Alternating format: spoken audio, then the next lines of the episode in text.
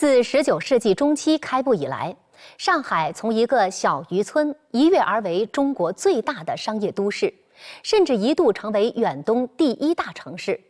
十里洋场，莺歌燕舞，多少权贵资本在这里兴起，多少理想追求在这里沉沦。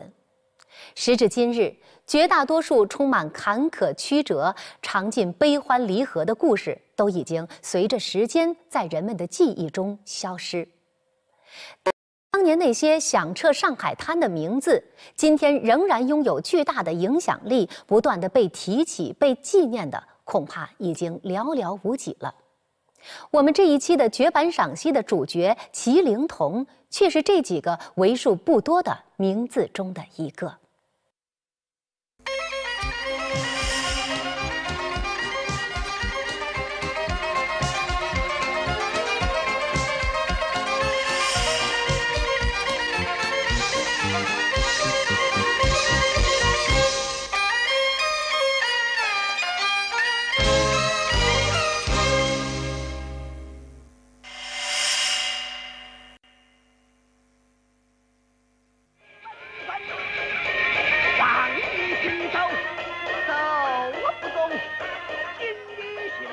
记得很小的时候，家里边有老人啊，那时候经常会看到一个人说，这个人特别会做戏或者表演特别生动，就会说：“哎，哥哥你比吉林都还会得一戏，你做工比吉林都还好。”三十年代的中期的时候，上海的收音机啊是非常的，就像现在的电视机这样子，这个家家户户都都买。而且那个时候的商店，这个做广告，都把这个收音机放在店店外面这这个放，放了它就是放那个电台播的，电台播的当时的一些文化的一些一些东西啊，我的印象当中啊，一个是评弹，因为评弹它是听觉的而且唱的，还有一个就是京戏。京戏呢，也都是放这些唱段，而京戏当中呢，我的印象当中，放麒麟童的东西是占的很大的比例。他最厉害的就是拉车的。先不说麒麟童，我们两块没事在这好啊一锅，我好一锅，你也好一锅，还有三生有幸，这是很凶的。他在马路上唱，就他就红到这种这种这种这个地步。从这一点说呢，就是当时的这个周信芳，这个他是在上海的市民当中啊，那是一是很应该讲的很风靡的。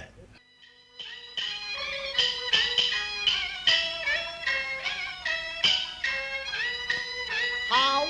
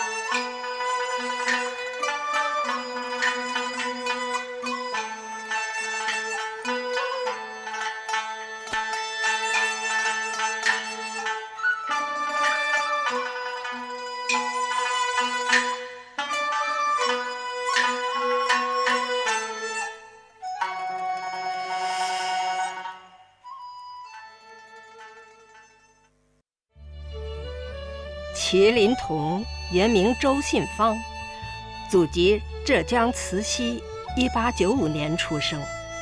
曾经有很长一段日子，周信芳的本名为艺名麒麟童所演。人们都知道有个麒麟童，却很少有人知道周信芳。在新中国成立以前，尤其如此。说起周信芳的身世和这个艺名的来历，还颇有些曲折的故事。周信芳呢是五岁开始学戏，七岁就登台。那么梨园界好像有这样一种习惯，给小孩起艺名的时候啊，就拿他这个初次。登台的这个年龄作为他的这个艺名，他七岁就上台了，七上台呢，那怎么办呢？就叫什么呢？过去的一般的名字都什么小客串呐，什么小灵童，他不是，他叫，呃，他叫七灵童。旧社会以登台时的年龄为童龄取艺名是常见的现象，各个剧种中都有。比如我们非常熟悉的央视版《西游记》中孙悟空的扮演者六小龄童，就是因为他父亲六岁登台而艺名唤作六龄童的缘故。那么周信芳的七龄童又是怎么变成麒麟童的呢？那么有一次呢，是一个偶然的机会，那剧场里头写海报。在写海报的时候呢，专门找了一个就是写字儿书法比较好的一个老先生，此人姓王，呃，让这个老先生呢给他写这海报。有一个写海报的，呃，他不是上海的，是是武汉那边的。麒麟童演什么什么戏？麒麟童，旁边人报的名字呢？七灵童。但是这个老先生是北方人，啊，听这个七灵童这个跟麒麟童。谐音，然后想当然的大笔一挥，就麒麟童就把这个海报贴出去。他叫麒，我写错叫麒麟童。好像当时演了以后呢，这个观众反响很好，而且传开说有那么一个麒麟童今天演戏非常好看。结果第二天、第三天就来了很多人来看这麒麟童，以讹传讹了，就把这个呃艺名呢就当做他自己的艺名，也觉得非常叫得响。呃，比原来的七灵童要来的更响亮，那么后来呢，也就叫做麒麟童。到十二岁，呃，正式呃定名为麒麟童。一个偶然的差错，造就了麒麟童这个家喻户晓的名字，反而使得周杏芳这个真名被冷落了。呃，接触这个报报纸的报道以后，才知道周杏芳就是麒麟童。大家都知道，在旧社会唱戏是一项非常辛苦的工作，而且社会地位低，容易被人看不起。一般人家都不愿意让自己的孩子去唱戏。从小就开始学戏唱戏的孩子，除了梨园子弟外，都是出自有特殊困难的家庭。周信芳七岁就开始登台。这似乎就告诉我们，他的身世和童年都充满了阴郁。他呢，关于他的身世就有很多传说。周信芳的父亲，因为他的祖上呢，呃，曾经做过官，到他父亲这一代呢，当然已经不做官了，就跟官场就告别。因为他的父亲呢，叫周卫堂，呃，也本来也是官宦官宦人士。后来呢，因为实在迷信呢，呃，爱好呢，呃，就把自己的本本来的官位都，呃，就罢掉了，然后以唱戏谋生。那么他父亲呢，还是一个票友。呃，后来由于生活的这个压力啊等等诸如此类呢，他就下海参加了一个呃当时的这种走江湖的这样的一个戏班，开始演戏。因为他的。呃，父亲呢，就是一个著名的一个呃京剧的一个青衣的唱青衣的一个演员。在传说当中呢，周信芳的这个身世啊很奇怪，好像是有人说不是周信芳的这个父亲亲生。周卫堂随戏班到外地演出，领养了当地尼姑庵中的一个私生子，这就是后来的周信芳。这是关于周信芳身世的一个传说。在戏班里长大的周信芳，自然也只能靠唱戏为生了。周信芳那个晚年呃早年的时候呢，家境已经败落了，所以他六岁也不得不学习，跟着父亲流流流流浪江湖，呃七岁就登台，这是一种传说。另外还有还有好些还有好些个传说，反正这个关于周信芳的身世啊，就比较比较传奇，比较传奇。周信芳生下来以后，五岁就开始学戏，七岁就登台。我认为一句话逼出来的。留心梨园掌故，我们会发现，在京剧史上，其实不止周信芳一个麒麟童。北方有一位京剧演员叫王荣山，和周信芳一样，也是七岁登台，最初艺名叫七灵童，后来改成麒麟童。还有一位叫董玉芳的昆凌，艺名也叫麒麟童。后来人们为了把他们和周信芳加以区别，称王荣山为老麒麟童，董玉芳为女麒麟童。麒麟童这样的一个一个艺名啊，它的来源呢就是七灵童。那么当时这是梨园行起艺名的一个习惯啊，所以也有可能更，嗯，也有可能有其他的演员也叫麒麟童这个艺名。但是呢，呃，最响亮的，呃，大家最为人所知的还是周信芳。在麒麟童的名字响彻大江南北以后，周信芳又多了一个称呼。人们亲切地称他为“齐老牌”。齐齐老牌这个名字哪能出来是，也不也不晓得啦。我觉得比较奇怪的呢，就是讲伊也接受了。齐派的表演，十个人有十种不同的演法，呃，总体的精神可以说都是齐派。什么意思？他是齐派艺术的鼻祖、创始人。是正宗的那个呃棋派艺术，以以他为典范，对吧？那么在这一点上呢，他是真佛。大家就把周先生那种呢，就称为是老牌正宗。用上海的话呢，比较说，呃，这是老牌子，这是正宗的，就这样个意思。这个季老板呢，人家背后这样叫是吧？甚至有人就他可能当面也这叫过搞的。嗯伊倒也没啥个反感高的。下边听着，有奔早走，无门退班呐。小何有本启奏，对旨上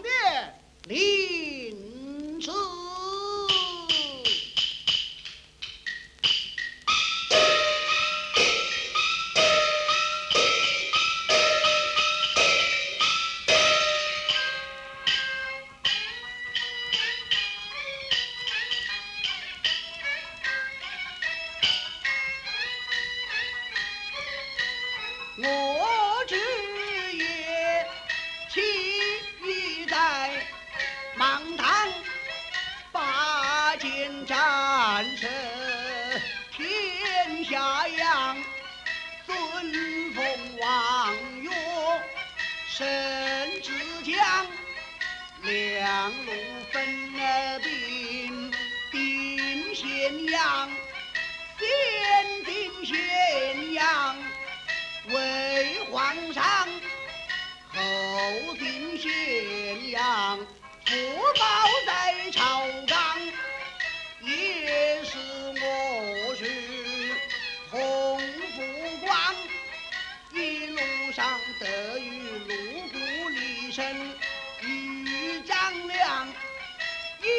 上秋毫无犯，君威双，我也曾约法定过三章，降于不尊，怀王诺，反将我。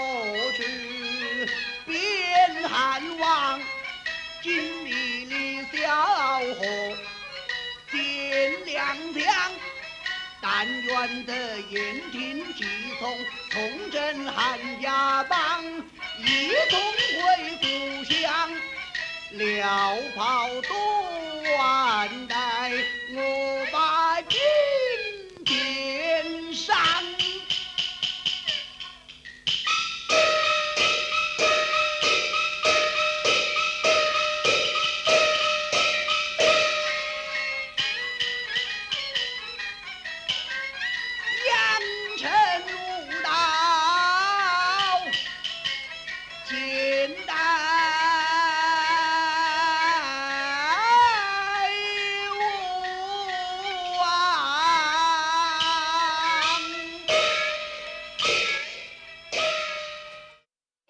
年的周信芳跟随他父亲长期活跃在南方各个码头，在艺术渊源上也深受一些南方著名艺人的影响。陈长兴、李春来、王洪寿等南派名家都曾使周信芳受益匪浅。关注周信芳和他们之间的关系，也就成为我们理解周信芳艺术特点的重要依据了。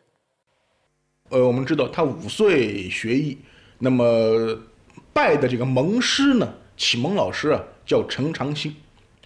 陈长兴呢是当时是杭嘉湖一带的水陆班的著名演员，他这个名字后来又有有另另一种写法，写禾木标那个陈陈长兴就是这个。呃，他主要的来源呢，就陈长兴的艺术主要来源呢是梆子和这个当时的徽剧。呃，周信芳先生呢，他早年他是自己这跟着父亲，跟着这个可以说是也是家学渊源这样的一种一种学系，呃，也是通过搭班的形式在实践中锻炼出来。第二个老师呢，呃，是后来拜了南派的武生的一个重要人物，叫李春来。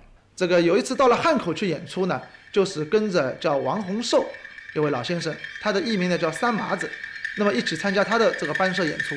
他非常这个仰慕王先生的这个戏，尤其是他的那个关公戏，以及南派的很多的一些这个呃独创的剧目，比如说像斩金堂啊、扫松啊，呃，包括一些老灰调的戏。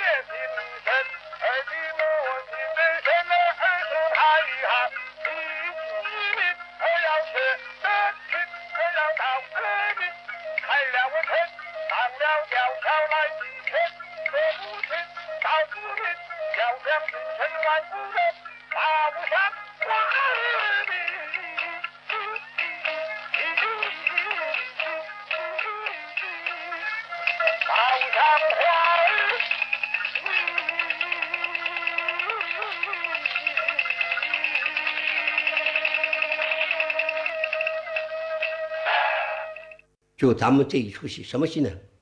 就是跑城高波子。咱们现在可回忆一下，这高波子呢，是我们老三麻子王洪寿。在王洪寿先生那里呢，是有很多这样的剧目。那么周先生就非常的喜欢这样的一种表演，那么也跟着王先生呢学了不少的戏。那么所以呢，现在也把周先生呢也称为是呃老三麻子这样的一个呃。艺术风格之下的呃一个发展。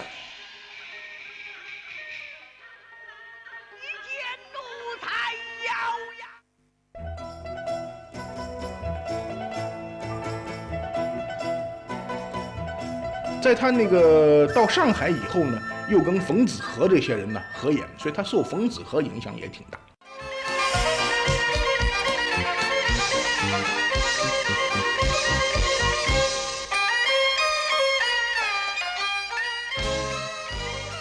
其间呢，还受过很多人的影响。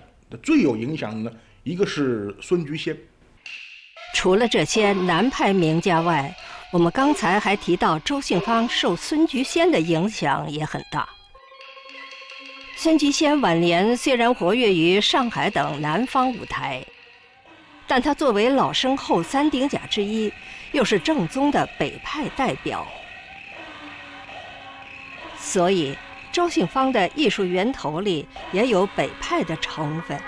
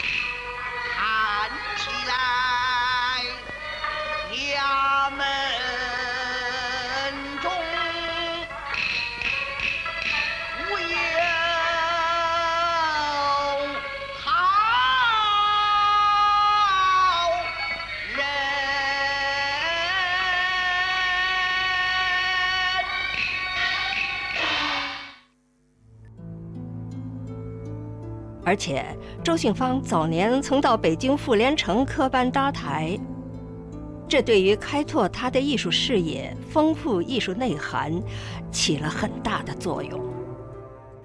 周伟堂老先生，哎，呃，说是带着他的这个，呃，这个少公子吧，那那就是周大师当年，说是十三岁。十三岁呢，就是入喜连城，呃，大班学艺。周先生后来呢，也到了北京这个妇联城科班，当时叫喜连城科班，去那个搭班，呃，学艺。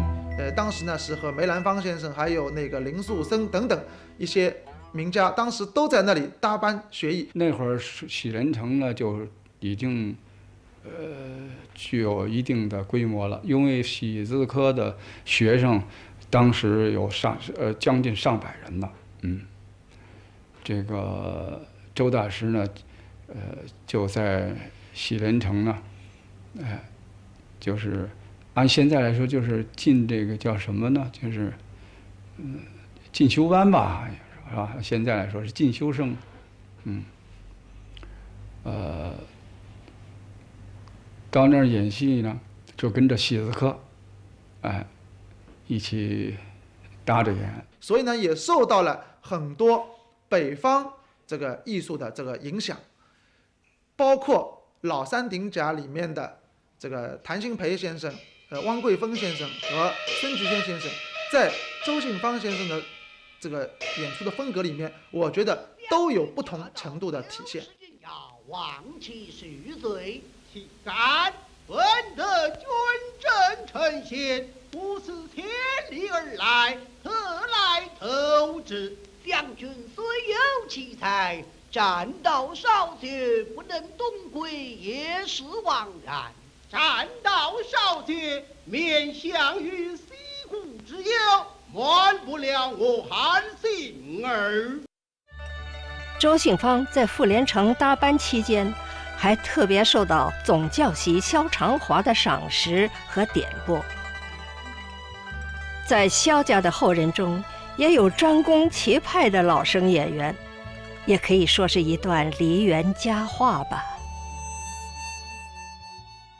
当时据说萧长华已经就看中这个这个孩子将来有有出息的，我祖父还提了点意见，啊，就关于说是，呃，拿着装文带的事儿，啊，说这个金子，啊是有分量的，呃，在装文带里头一提起来就有感觉，啊，说这一点呢，呃，说就有了这个感觉以后呢，用手再反复再拖这个这个装文带的底呢，就可以。